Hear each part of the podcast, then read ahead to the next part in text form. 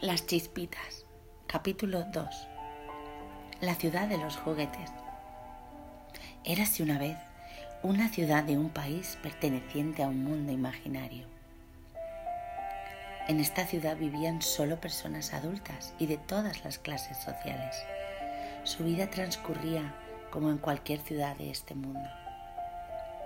Una mañana, por la fatalidad del azar, se produjo una gran explosión en una central nuclear, de la cual emanó una gran nube de gas tóxico, que desplomada sin conciencia en cuestión de segundos. Cuando las autoridades de la ciudad más próximas se percataron de los hechos, comunicaron al presidente lo que había sucedido. El presidente de la nación, al enterarse, ordenó automáticamente aislar la ciudad Nadie podía salir ni entrar de dicha ciudad. Pasaron dos días y aquellas personas permanecían todavía tumbados por todos lados, calles, jardines, campos.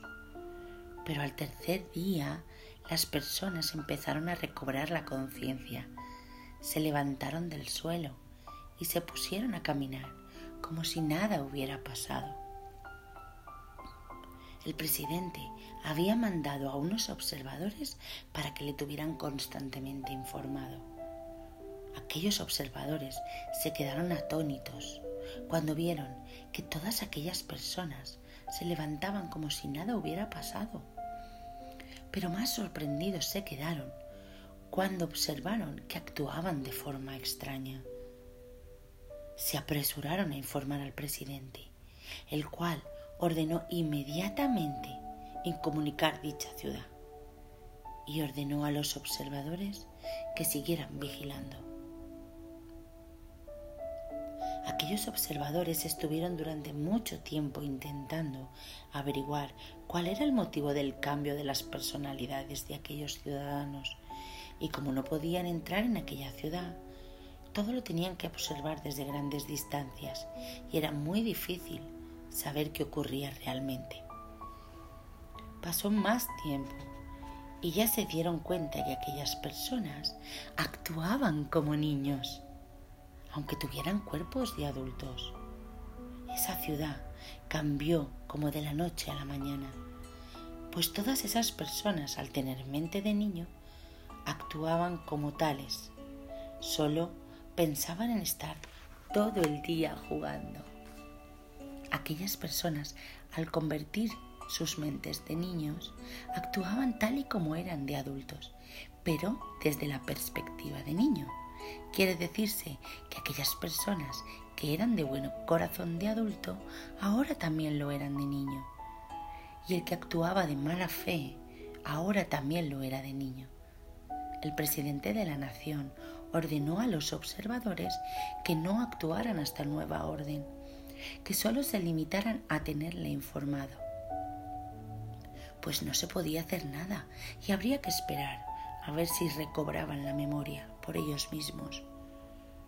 Aquella ciudad se transformó como en un gran recreo.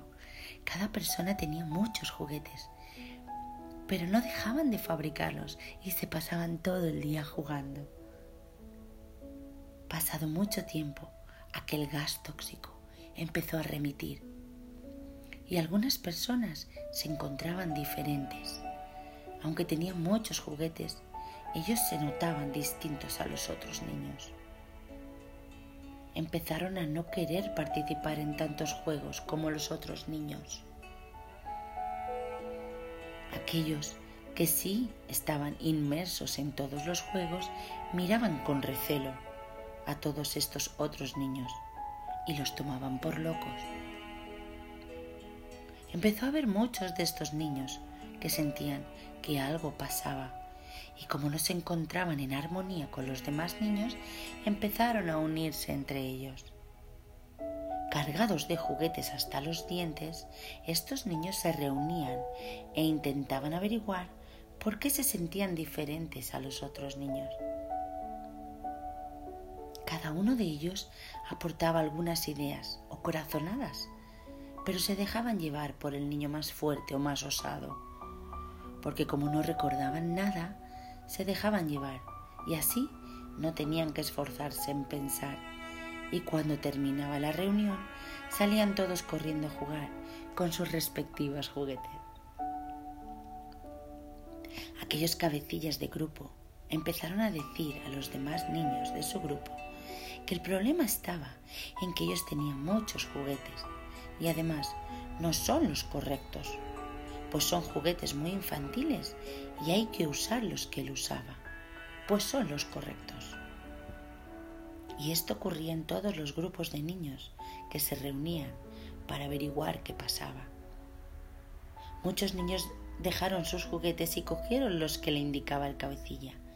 Pero lo que ocurría es que los juguetes que ofrecía el cabecilla no se parecían en nada, pues cada cabecilla tenía un juguete distinto a los otros cabecillas. Todos los niños que estaban de acuerdo con el cabecilla cambiaron sus juguetes y se quedaron con él. Pero aquellos que aun cambiando sus juguetes no encontraron respuesta a su inquietud, decidieron dejar el grupo y al cabecilla para buscar ellos mismos sus juguetes. Así pues, cada uno de estos niños empezó a fabricar sus juguetes sin ayuda de nadie y a su medida. Y entonces se empezaron a encontrar mejor. Estos niños jugaban solos y con sus juguetes hechos a medida, pero empezaron a encontrarse unos con otros en la calle y al observarse sus juguetes, pues eran distintos a los ya conocidos y que tenía todo el mundo, le preguntaba uno al otro, Oye, ¿qué juguete más bonito tienes? ¿Quién te lo ha hecho? Yo mismo me lo he hecho. No me digas. Entonces tú eres como yo, que también me fabrico los míos. Entonces aquellos dos niños se dieron cuenta que podría haber más niños que se fabricaban ellos mismos los juguetes, sin tener que depender de los cabecillas. Entonces se fueron encontrando muchos más niños que fabricaron sus juguetes y decidieron reunirse para intercambiar. Y sobre todo, dijeron que no habría cabecillas y que nadie se metería con el juguete del otro. Aquellos niños, aunque cada uno tenía su juguete hecho a medida y les ayudaba a ser más felices, todavía no se encontraban bien, pues en su interior sabían que algo pasaba en sus mentes pues estaban dando cuenta que entre su cuerpo y su mente había algo raro. Pero de momento no intuían nada. El único logro que se había alcanzado es que los juguetes que se habían fabricado eran menos infantiles y un poco más sofisticados de los que usaban los demás niños.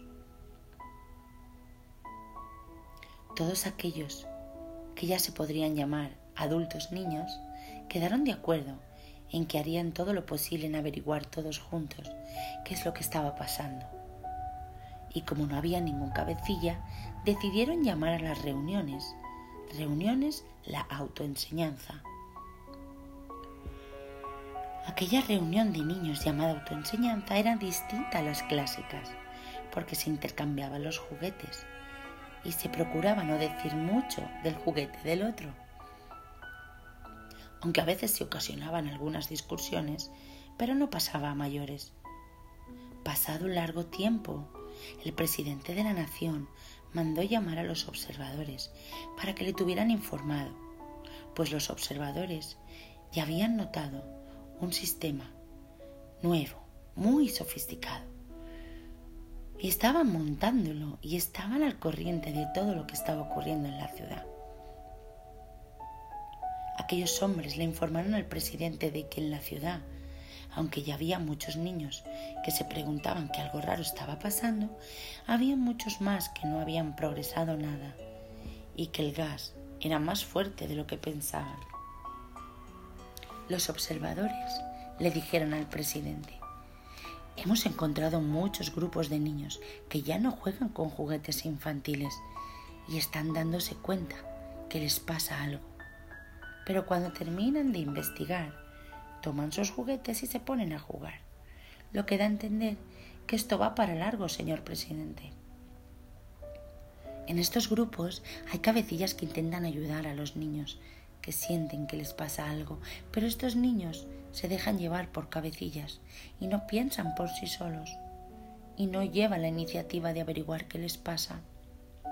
Esto retrasará mucho su recuerdo, pues se conforman con el juguete que les dio el cabecilla. Pero hay una esperanza, señor presidente. Hay unas reuniones de adultos niños que se salen de lo normal y a las que llaman las reuniones de la autoenseñanza. Pues ellos piensan por sí solos y no admiten a ningún cabecilla.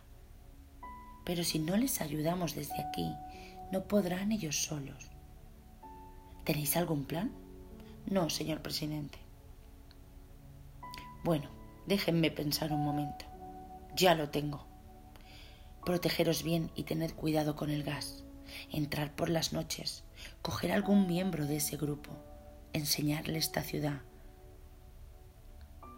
e ir diciéndole lo que ha pasado y hacerle ver que ninguno de ellos son niños, que son todos personas adultas y la mayoría con una gran preparación, pues todos ellos mantenían esa gran ciudad y lo hacían bastante bien, pues hasta tenían una central nuclear.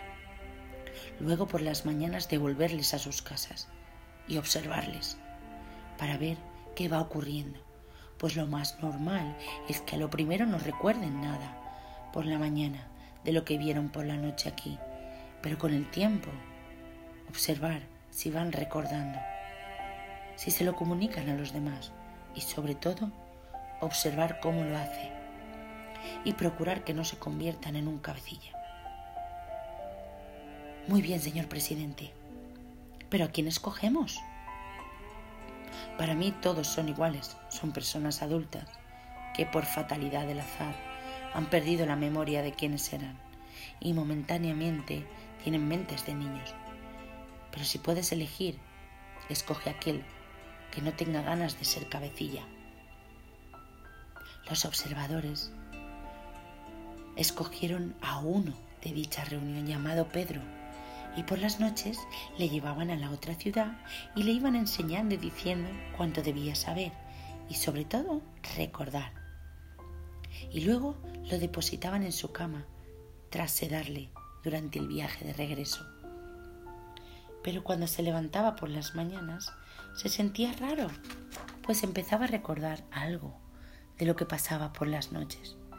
Pero en todo momento él creía que eran sueños. Pedro no entendía nada de lo que le pasaba y cuando se reunía con los demás niños de la reunión Intentaba explicar lo que le pasaba en sus supuestos sueños e intentaba explicar que en sus sueños veía una ciudad en que todo el mundo eran personas adultas y que le decían que nosotros también éramos personas adultas, pero que no lo sabíamos porque ocurrió una catástrofe y no tenemos conciencia de ello y que también le contaron que para volver a ser lo que éramos habría que dejar todos los juguetes que teníamos, pues esos juguetes nos tenían atrapadas la mente de niño y no dejarían que volviera la mente de adulto que supuestamente teníamos. Pero Pedro, él mismo, no creía lo que contaba, pues él no podía demostrar nada de lo que le estaba ocurriendo. Mas si él dudaba de sus supuestos sueños, no digamos nada de lo que le oían aquellos observadores seguían llevándose todas las noches a Pedro y seguían explicándole y enseñándole todo lo que tenían que saber. A su vez, Pedro comunicaba algunas cosas a los otros niños y otras no, porque ella empezaba a sentirse un poco menos niño y los otros niños estaban ya cansados de oír sus supuestos sueños. Pasado un tiempo, el presidente mandó llamar a los observadores y les preguntó cómo iba el asunto de Pedro, a los que estos respondieron. Tenemos un pequeño problema, señor presidente. A pesar de todo lo que le estamos enseñando y diciendo, Pedro no cree nada, pues él cree que es su mente que le está jugando una mala pasada. Y si él no cree a sí mismo, ¿cómo va a poder hablar con convicción a los demás? Creo que el plan ha fracasado, señor presidente, pues con estos adultos con mente de niño no se puede hacer nada. No desesperéis. No podemos dejar que todas las personas de esa ciudad se queden con mente de niño. Mirad, vamos a preparar otro plan. Coger a Pedro y meterle caña. Os explicaré. Cuando le traigáis esta noche, aparte de seguir con el proceso al que le estáis sometiendo, intentar limpiar su cuerpo de gas tóxico y además insertarle un chip en el cerebro y hacerlo con los más sofisticados elementos que tengamos, de manera que hablaremos con él sin que él se dé cuenta. Y entonces, aparte de toda la información que le estáis dando durante la noche, dársela también durante el día a través del chip implantado. Y así podrá ser más consciente de la información que está recibiendo, pues esa información actuará subliminalmente. Y a ver si despierta ya, porque no podemos contar con él. Durante el tiempo que estuvieron haciendo eso con Pedro, este cada día iba recordando más y más.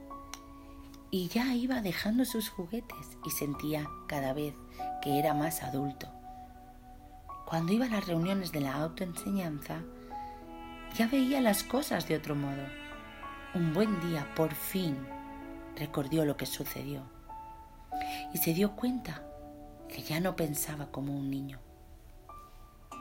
A partir de ese momento, todo lo que veía y escuchaba lo hacía desde la conciencia de adulto. Entonces, como ya tenía conciencia, quiso comunicárselo a los demás niños y entusiasmado les dijo, Escuchadme, he descubierto que nosotros no somos lo que creemos ser. Nosotros somos adultos y por, por una extraña circunstancia creemos que somos niños. Debemos procurar dejar los juguetes que hemos fabricado e intentar no jugar con ellos, pues mientras jugamos, nuestra mente estará atrapada con ellos y no podremos recordar que somos adultos. Pedro intentó contar todo lo que recordaba, pero los niños no entendían mucho lo que Pedro quería decir y lo miraban con extrañeza. Pasado el tiempo, Pedro seguía intentando explicar a los niños todo lo que él recordaba, pero los niños ya estaban aburridos de escucharle. Entonces Pedro se dio cuenta que aparte de no entenderle, los niños empezaban a creer que él quería ser un cabecilla. Entonces Pedro, que nunca se le había pasado por la imaginación ser un cabecilla, pues siempre huyó de ellos, tomó la decisión de no hablar más del asunto y que se apañara cada uno como pudiera, pues él les hablaba desde el corazón, mas si los niños no lo veían así, él no tenía la culpa. Los observadores, al ver el rumbo que tomaron las cosas, fueron a ver al presidente para informarle lo que había sucedido, pues el silencio de Pedro había trastocado los planes. Al verlos llegar, el presidente les dijo, ¿qué ocurre? No me digáis que hay más problemas. Sí, señor presidente. Pedro ha decidido no hablar con los niños de todo lo que le hemos enseñado. ¿Sabéis el motivo de ello? Sí, señor presidente, se lo explicaré. En las reuniones de la autoenseñanza se dejó claro que nadie sería un cabecilla y como Pedro insistió tanto en lo que él escuchaba y hablaba tanto de lo que le enseñamos, los demás niños creen que quiere ser un cabecilla y Pedro ante esa circunstancia desea permanecer callado. ¿Pero por qué piensan eso de Pedro?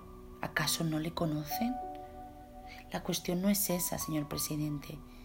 Lo que ocurre es que en esas reuniones de la autoenseñanza se dijo que buscarían todos juntos la respuesta a lo sucedido. E inconscientemente, si uno de los miembros se destaca un poco más que los demás, estos, en vez de averiguar todos juntos sus teorías, le tachan de querer ser cabecilla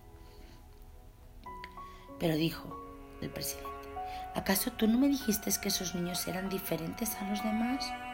Sí, señor presidente, pero una vez les oí decir en estas reuniones que se apoyarían los unos a los otros, que no habría cabecillas, que analizarían sus experiencias y sus juguetes, y que tanto ellos como sus juguetes son todos iguales. También dijeron que ningún niño sería superior a otro, aunque su juguete fuese el más bonito y sofisticado. Pero, señor presidente, no predican con el ejemplo, pues antes de averiguar qué juguete les trae Pedro, le juzgan y le condenan de antemano, pues le tachan de cabecilla, sin intentar primero comprenderle. Bueno, replicó el presidente, la culpa no es de los niños, ellos tienen mentes de tales. La culpa, si alguien la tiene, es de Pedro, pues al tener mente de adulto, debería saber actuar para que no ocurriera esto. Así pues, traedme a Pedro para hablar con él. Pedro se presentó ante el presidente, el cual le pidió que le contara lo sucedido, a lo que Pedro respondió. He intentado explicarles todo aquello que recuerdo y que vosotros me habéis enseñado y no he conseguido nada. No hay manera de que me entiendan. He decidido guardar silencio. Pero Pedro, como eres tan bruto, a nosotros nos ha costado mucho tiempo convencerte. Te hemos estado informando día y noche. Tuvimos que limpiarte de gas tóxico. Y por último, por último, te tuvimos que insertar un chip en el cuerpo. Y a pesar de todo ello, todavía dudabas.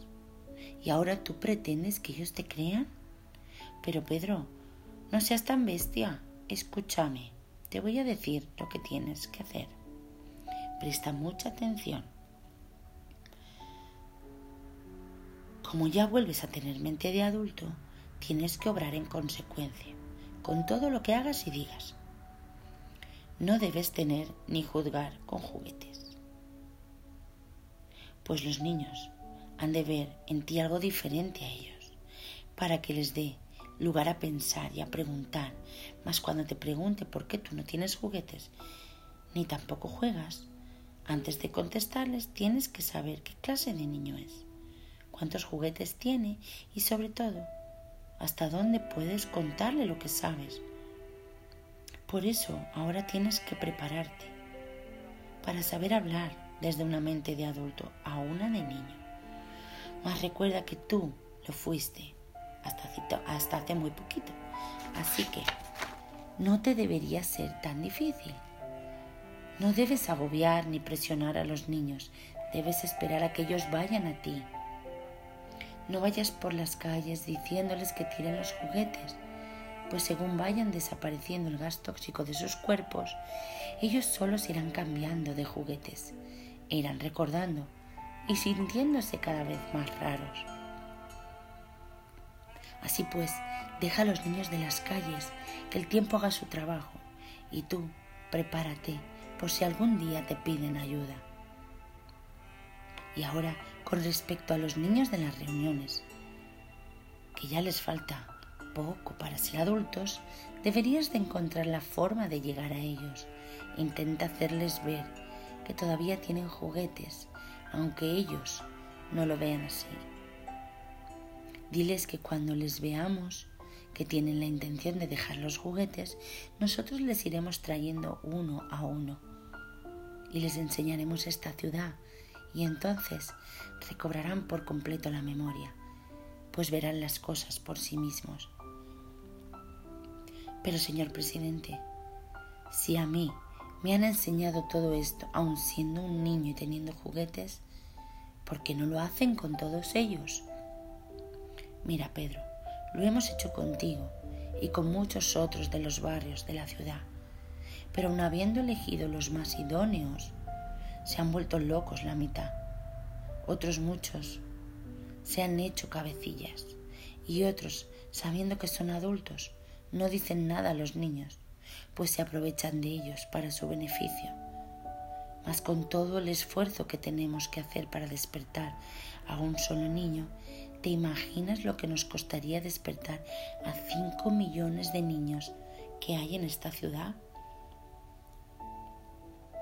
Pero, señor presidente, tengo la sensación de que las reuniones de la autoenseñanza me catalogan de cabecilla y eso es una cosa que no tolero. Mira, Pedro, en tu expresión noto una falta de madurez. Escucha atentamente. Cuando una madre tiene un niño pequeño, esa madre está constantemente vigilando al niño. Le prohíbe muchas cosas por el peligro que puede ocasionar al niño y constantemente le regaña. Mas esa madre sabe que el niño la cataloga de cabecilla, mandona y mala madre, pues está todo el día metiéndose con él. Pero un día ese niño, cuando sea mayor, comprenderá por qué su madre actuó así y sabrá que fue por lo mucho que le quería. Mas si otra madre se despreocupa de su hijo, no lo vigila, no le prohíbe nada, porque no tolera que su hijo la tache de cabecilla y mala madre, y ese niño un día se cae a un pozo, se rompe la espalda y se queda toda la vida en silla de ruedas, ¿qué pensaría de su mamá cuando sea adulto? ¿Acaso no pensaría que su madre antepuso su orgullo a su deber? Así pues, recuerda que tú eres quien tiene la mente de adulto y ellos todavía no. Por lo tanto, tienes que obrar en consecuencia, sin orgullo y con mucha paciencia. Y recuerda que cuando ellos sean adultos, les pasará lo mismo. Pero, señor presidente, ellos son casi adultos, ya han cambiado mucho de juguetes y se han afianzado con lo que tienen ahora. Y no los van a querer soltar, pues pensarán que después de tanto luchar se quedarán sin nada. Pedro, diles que teniendo juguetes y mentes de niño, es ahora cuando no tienen nada, mas cuando recuerden y vuelvan a ser adultos, serán lo que fueron, grandes médicos, abogados, directores, y por último, diles que cuando sean adultos y sean superiores en conocimiento a ti, tú te alegrarás, pues podrás aprender de ellos y no cometerás el error de creer que pueden ser cabecillas, porque siempre se aprende del que más sabe, no del igual o del inferior. Mas no se pueden asimilar todo esto teniendo mente de niño y sobre todo teniendo juguetes. Bueno, señor presidente, le agradezco tanto, pues voy entendiendo mejor las cosas y procuraré recordar y actuar en consecuencia. Permítame abusar de su generosidad para formularle la última pregunta. Ya hay una cantidad de grupos de adultos y niños que quieren reunirse entre ellos para averiguar qué está pasando en la ciudad, pues se ven bastante diferentes a los demás niños que están jugando con sus juguetes por la calle. Estos grupos quieren que entre todos aportemos una idea para poder llevarnos bien entre nosotros y no estar tan descontrolados como están los niños de las calles. Y nosotros, los de la reunión de la autoenseñanza, quisiéramos aportar alguna idea. Por eso, si me pudiera decir algo al respecto, se lo agradecería mucho. Querido Pedro, esta pregunta, me temo, que me va a ocasionar dolor de cabeza, pero intentaré decirte algo. La iniciativa es muy buena, pero vayamos por partes. Veamos las fichas que tenemos. Por un lado, tenemos un grupo de niños que no conocemos y se supone que la mayoría de estos grupos tienen cabecillas reconocidos y afiliados a la seguridad social. Permíteme esta pequeña broma. Seguimos. Tenemos que todos estos niños tienen una gran cantidad de juguetes y esto le sumamos que todos los grupos que acudirán querrán unirse. Si los demás están de acuerdo con la idea que ellos van a aportar, más luego tenemos a vosotros, que aun teniendo la información que te estamos dando, tienes problemas con los tuyos por falta de credibilidad. Espera un momento, Pedro, ¿qué estoy pensando? ¿Cómo puedes tú y tus amigos aportar una idea a los demás grupos cuando no sois capaces de poneros a acuerdo vosotros mismos? Bueno, sigamos. También tenemos el problema de que aquellos que se diga va a salir de mentes que todavía no son adultos. Así pues, no sé por dónde empezar. Mira, Pedro, el solo hecho de intentarlo es maravilloso, pero tú, que tienes mentalidad de adulto, sabes que todavía eso es imposible. Pero no impidas nunca que otros lo hagan, pues han de comprobar por ellos mismos los resultados. Porque una gran idea no se juzga por los resultados, sino por el empeño y el corazón que se ha puesto en ella. Mas nunca saldrá algo mal de una hermosa causa aunque el resultado no sea el deseado. No os afiliéis, no os aflijáis, pues la semilla sembrada hoy florecerá mañana. Mas si tenéis paciencia, ya lo veréis. Escucha, Pedro, empecé a contestarte esta pregunta con un poco de broma, pero ahora estoy triste, porque aunque sé que queréis ayudar a los demás grupos, no podréis hacerlo antes de tiempo mas cuando los de tu grupo comprendan que el tiempo que pierdan gastando fuerzas en ayudar a los demás, fuera del espacio-tiempo, lo dedicarán a recordar que son adultos y dejar sus juguetes, podrán estar preparados cuando la verdad sea ese día. Pues hay un tiempo de preparación y otro de actuación. Estar muy atento y no lo invirtáis. ¿Me has comprendido, Pedro? Alto y claro, señor presidente.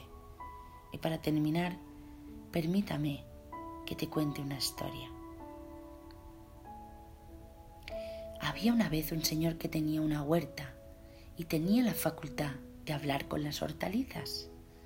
En aquel huerto había todas clases de hortalizas. Un día, aquella hortaliza se preguntó, ¿qué hacían allí y para qué servían? al verse tan diferentes unas de otras, no se entendían. Así que optaron por agruparse por afinidad. Se agruparon por lechugas, tomates, pimientos, cebollas, etc. Pero aunque estaban todas las de la misma especie juntas, seguían sin saber para qué estaban ahí. Un día, dijo una hortaliza a otra, ¿por qué no le preguntamos al Señor que nos cuida para qué estamos aquí? Cuando le preguntaron al Señor, ésta les contestó, estáis aquí para servirme de ensalada, pues es vuestra meta y vuestro destino. ¿Qué debemos de hacer para ello, Señor? Pues esperar a estar preparadas y cuando estéis tenéis que limpiaros y lavaros, mas luego tenéis que reuniros y mezclaros y todos juntos hacer una ensalada. Y entonces serviréis de alimento para mí y vuestra energía será parte de mí y servirá para darme vida. Aquellas hortalizas se pusieron contentísimas, pues se dieron cuenta que su existencia no era en vano, pues nada menos que servir para dar vida. Todas las hortalizas se pusieron a trabajar para crecer pronto, iban a por agua para regarse, luchaban contra los insectos, se resguardaban de la lluvia, del calor, del sol. Y llegó el gran día.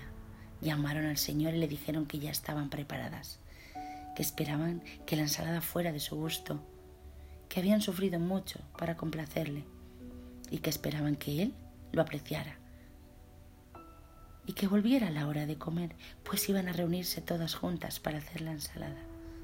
Cuando llegó la hora de comer y este hombre dio su primer bocado, de un acto reflejo escupió la ensalada de la boca, mas acto seguido se echó a llorar, pues recordó que todo lo que sufrieron aquellas hortalizas, cuanto hicieron por él, todo el frío y el calor que pasaron, la lucha con los insectos, cuánto esfuerzo en vano, pues todas aquellas hortalizas se olvidaron de lavarse y limpiarse antes de hacer nada. ¿Me has comprendido, mi querido Pedro? Así pues, vuelve a la ciudad y hagas lo que hagas, hazlo con mente de adulto y espera que tus amigos dejen de ser niños para recorrer el mismo camino juntos. Hasta pronto, Pedro. Después de despedir a Pedro, el presidente se fue a descansar. Estaba tumbado en la cama. Vio perplejo cómo se iluminó toda la habitación, en la cual aparecieron tres seres de luz. Muerto de miedo y con voz temblorosa, le preguntó que quiénes eran y qué querían. Aquellos seres de luz le dijeron, somos los observadores de este planeta y venimos a decirte y hacerte lo mismo que has hecho con Pedro. Queremos decirte que vosotros los adultos no sois lo que creéis ser y que debéis jugar o dejar de jugar con los juguetes que tenéis, pues nos deja desarrollar la mente que tenéis, que por la fatalidad del destino habéis olvidado. No sé quién sois, pero creo que os habéis equivocado con nosotros, pues somos personas adultas y no tenemos juguetes dijo el presidente. Vosotros los adultos de este planeta tenéis muchos más juguetes de los que os imagináis. El presidente con cara de asombro le dijo, ¿a qué clase de juguetes os referís? Tenéis muchas clases de juguetes. Por ejemplo, tenéis los juguetes infantiles, como los de la ira, la vanidad, la crítica, el egoísmo. También tenéis unos juguetes menos infantiles, como los de las religiones, las ceremonias, las clases sociales. También tenéis unos juguetes más sofisticados, como las vivencias, las facultades paranormales o las supersticiones. Y sobre todo, tenéis los juguetes súper sofisticados, que son los más peligrosos, pues al estar enganchados a ellos, os evitan dar el gran salto esos juguetes tendrán que descubrirlos. Tú solo, cuando llegue el momento. No entiendo nada, dijo el presidente. Ya lo entenderás. Escucha atentamente. Te llevaremos con nosotros por las noches. Te enseñaremos y te diremos todo lo que tienes que recordar. Te implantaremos un microchip y te haremos ver que no eres el que tienes que ser. ¿Te recuerda esto algo? Te hemos elegido por los grandes y sabios consejos que le diste a Pedro. Así pues, cuando acabe el proceso y recuerdes todo, aplícate a ti todos y cada uno de los consejos que das. Mas cuando recuerdes que no eres una persona adulta, sino una parte de lo que vosotros llamáis Dios, o sea, una chispita de luz divina, deberías de actuar en consecuencia y comunicar a los demás adultos lo que son en realidad. Pero hazlo siempre desde el punto de vista de la chispita de luz que eres. ¿Te vuelve a sonar esto de algo? Bien, ahora nos tenemos que marchar. Que tengas buena suerte. Pasaron cientos de años y todas aquellas personas adultas se convirtieron en lo que eran, en millones de chispitas de luz. Vivían en paz, y en armonía. Vagaban por el universo completamente libres. Un día, una de estas chispitas, después de viajar por el universo, se posó en una estrella para descansar. No pasó ni una hora cuando divisó a lo lejos tres bolas de luz que se acercaban a ella. Cuando estas tres bolas de luz se acercaron a ella, la chispita la saludó y le preguntaron, ¿quiénes sois? ¿Y qué queréis? A lo que ellas contestaron, somos los observadores de este universo y venimos a decirte, tú no eres quien crees ser. Fin.